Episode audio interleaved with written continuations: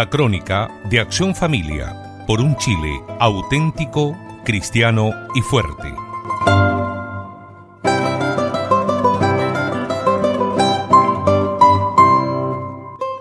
Estimado radio oyente, el anuncio de la visita del Papa para el próximo mes de enero está, con razón, movilizando a las autoridades eclesiásticas para preparar su recepción la segunda visita de un vicario de Cristo a nuestro país es un verdadero acontecimiento no solo para los católicos, sino para todos los chilenos.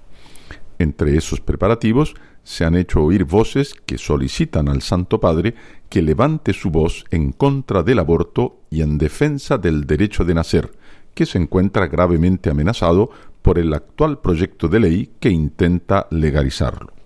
La semana pasada hubo católicos laicos altamente representativos, los diputados Van Rieselberg y Norambuena, que anunciaron el próximo envío de una carta a la conferencia episcopal pidiendo su intercesión para que el Papa formule una clara condenación al aborto durante su estadía en Chile. Si el asesinato de inocentes no es rechazado por su santidad, aduciendo por motivos políticos, existirá un contrasentido que le causará una contradicción a miles de chilenos que ven en la figura de Francisco I un líder moral para ellos, declaró el diputado Van Rieselberg. Sin embargo, también se ha anunciado que el Papa vendrá como pastor y no como político, y que por lo tanto no le corresponde a él pronunciarse sobre un tema de contingencia política como es un proyecto de ley. El tema no es sin importancia, pues él puede definir las consecuencias que traiga esta augusta visita para el futuro moral de Chile. Si el Papa indica claramente la ilicitud moral para cualquier católico, sea este parlamentario o simple ciudadano, de respaldar una ley inmoral como la es la del aborto, estamos seguros que el proyecto podría quedar estancado en el Parlamento. Si por el contrario él no se refiere a este tema, los católicos favorables al proyecto dirán que quien calla consiente, y que una vez que el Papa no dijo nada contra la aprobación del aborto en Chile, es porque a él no le parece que en los casos en que será despenalizado sea un crimen ni un asesinato practicarlo. El problema entonces se centra en esta pregunta. ¿Puede un pastor omitirse de condenar el principal peligro por el cual pasa su rebaño chileno con el fin de evitar provocar algún tipo de problemas para el gobierno de turno? Evidentemente que no. En los asuntos de naturaleza temporal, lo que distingue a un político de un pastor es que el primero opina en todas esas materias de un punto de vista humano, y el pastor solo en aquellas cuestiones políticas que tienen repercusiones morales, o sea, racione peccati, por razón de pecado, y lo hace desde un punto de vista divino. Ahora el aborto ha sido siempre considerado por la moral católica como un pecado grave que clama a Dios por venganza, pues constituye un homicidio, con el agravante de que la víctima es indefensa e inocente. La aprobación de una ley que instaura ese pecado como un derecho constituye un pecado nacional y es por lo tanto mucho más grave aún pues en él se encuentra comprendido todo el país. Por estas mismas razones, los pastores chilenos han declarado reiteradamente que el proyecto de aborto presentado por el gobierno actual constituye la legalización del crimen. Y han hecho bien, pues han opinado no como políticos, sino como pastores. El catecismo de la Iglesia Católica enseña, en efecto, que el oficio pastoral del magisterio de los obispos está dirigido a velar para que el pueblo de Dios permanezca en la verdad, para lo cual debe protegerlo de las desviaciones y de los fallos y garantizarle la posibilidad objetiva de profesar sin error la fe auténtica. También enseña que Cristo realiza su función profética a través de la jerarquía y él hace de los obispos sus testigos. Por tanto, al igual que los profetas del Antiguo Testamento, ellos tienen la obligación de denunciar los desvíos de la sociedad en la cual ejercen su ministerio pastoral. Pero eso vale todavía más para el Papa, quien como pastor y maestro supremo de todos los fieles, confirma en la fe a sus hermanos.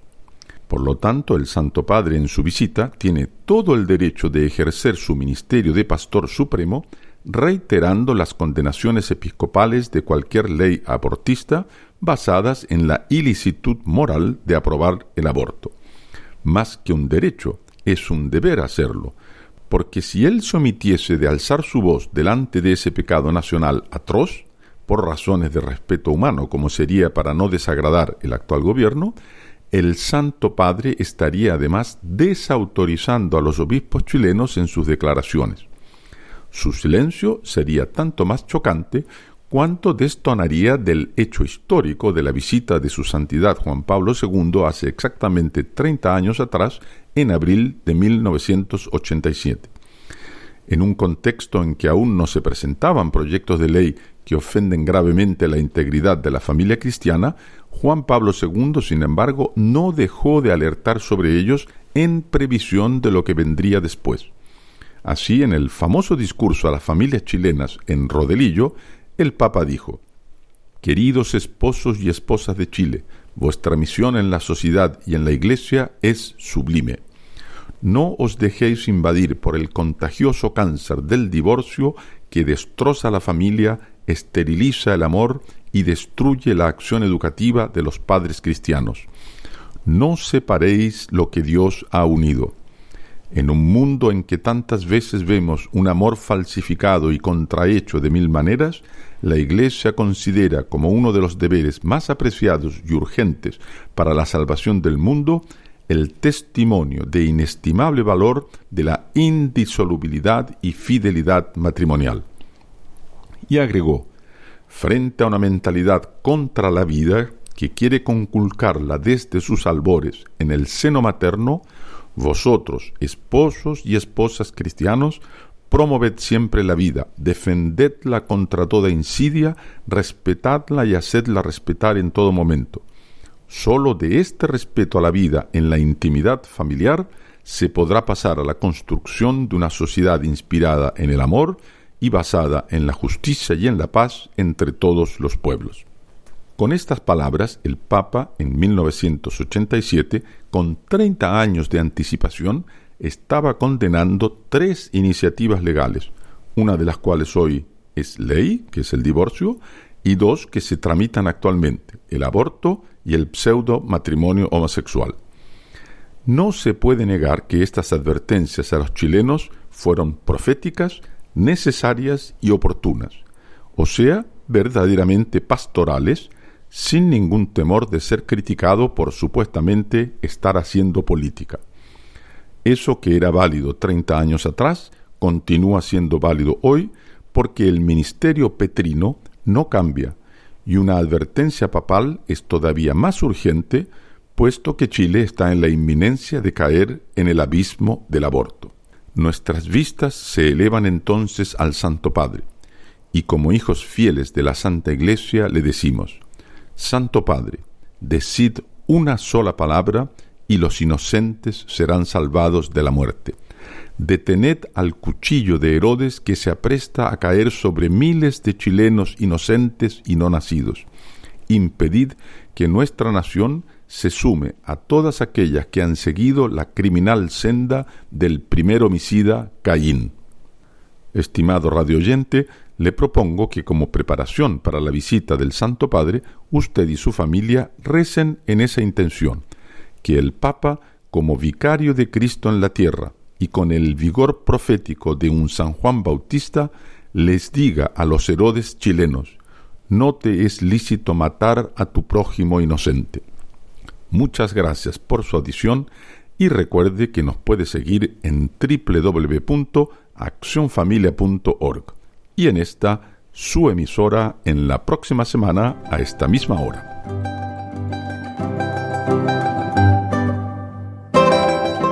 Esto fue la crónica de Acción Familia por un Chile auténtico, cristiano y fuerte.